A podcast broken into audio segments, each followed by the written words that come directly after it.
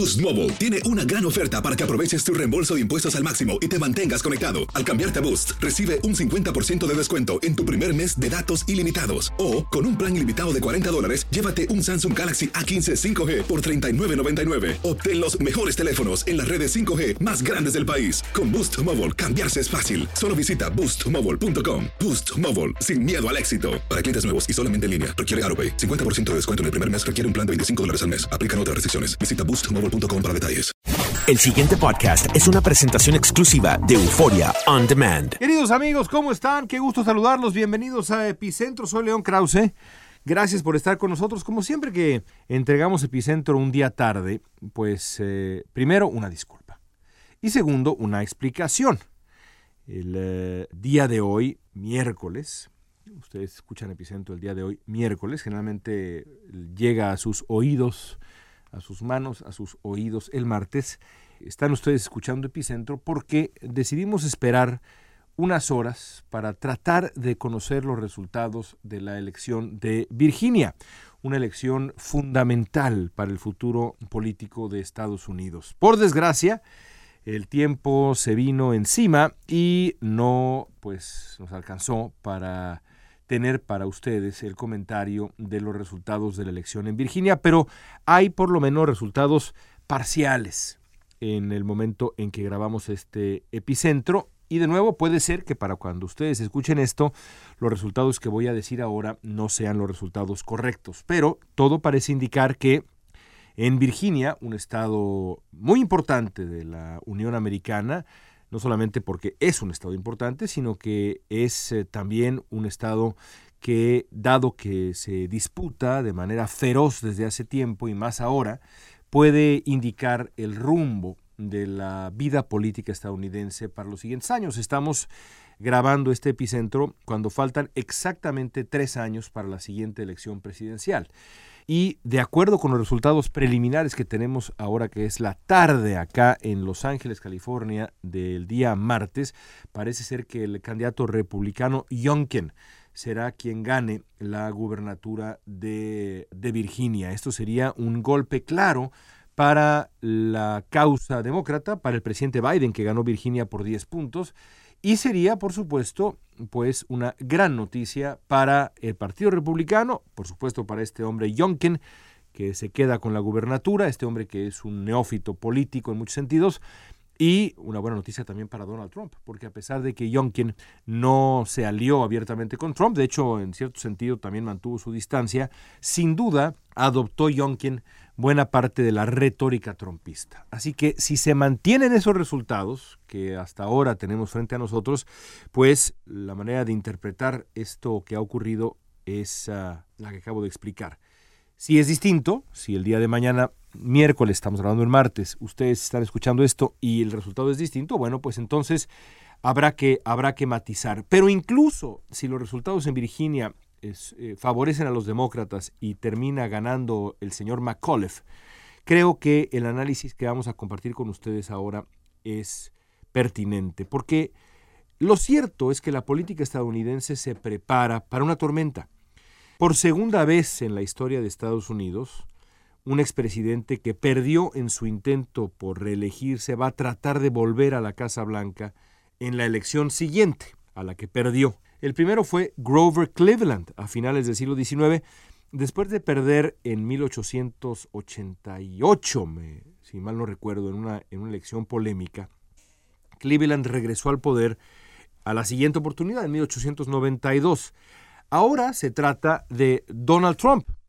Donald Trump también, también perdió en una elección Polémica, pero polémica porque él la hizo polémica, porque en realidad no tuvo nada de polémico el proceso, fue absolutamente limpio y democrático, pero ya sabemos lo que, lo que hizo Donald Trump. Faltan tres años, como ya decíamos, para la siguiente elección presidencial en Estados Unidos y la realidad es que lo impensable parece cada vez más probable. Donald Trump está en este momento en una posición inmejorable para ser presidente de nuevo en el 2024. Y dos factores sobre todo operan en su favor. Primero, su enorme popularidad en el Partido Republicano. Y si se confirma el triunfo de Youngkin en Virginia, con mayor razón, pero de todas maneras, En una encuesta reciente, casi 60% de los votantes republicanos dijo respaldar esa potencial candidatura trompista en el 24. El segundo lugar lo ocupaba pues el ex vicepresidente Mike Pence en un muy lejano, insisto, segundo lugar con 13% de apoyo, que es pues como 45% menos del apoyo que tiene Trump.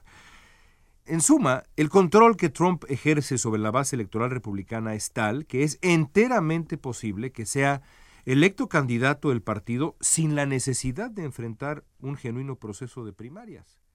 En otras palabras, aunque Trump no es presidente en funciones, lo que en Estados Unidos se llama incumbent, el Partido Republicano parece dispuesto a tratarlo como un incumbent.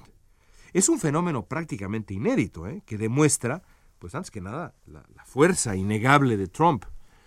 Si los votantes republicanos efectivamente lo ungen de manera unánime como su candidato, Trump va a llegar a la elección del 2024 con un respaldo no solo mayoritario, sino yo incluso diría fanático más un líder mesiánico buscando venganza que un político normal buscando la presidencia. La segunda variable que hace probable hoy por hoy el regreso de Trump es la debilidad de Joe Biden como presidente. En este año que ha pasado desde la elección, y pues qué será, 11 meses desde que tomó el poder, poquito menos, la popularidad de Biden ha caído en picada hasta alcanzar un 43% de aprobación. Algunas encuestas recientes confirman eh, además, por si eso fuera poco, que Biden ha perdido apoyo de varios bloques que van a ser cruciales dentro de tres años. Los independientes, por ejemplo, los hispanos. De acuerdo con un sondeo de la NBC, solo 32% de los votantes independientes aprueban la gestión de Biden. Son números muy malos, alarmantes, diría yo, que, que de sostenerse dejarían a Biden en una franca desventaja en ese hipotético reencuentro, esa revancha con Trump.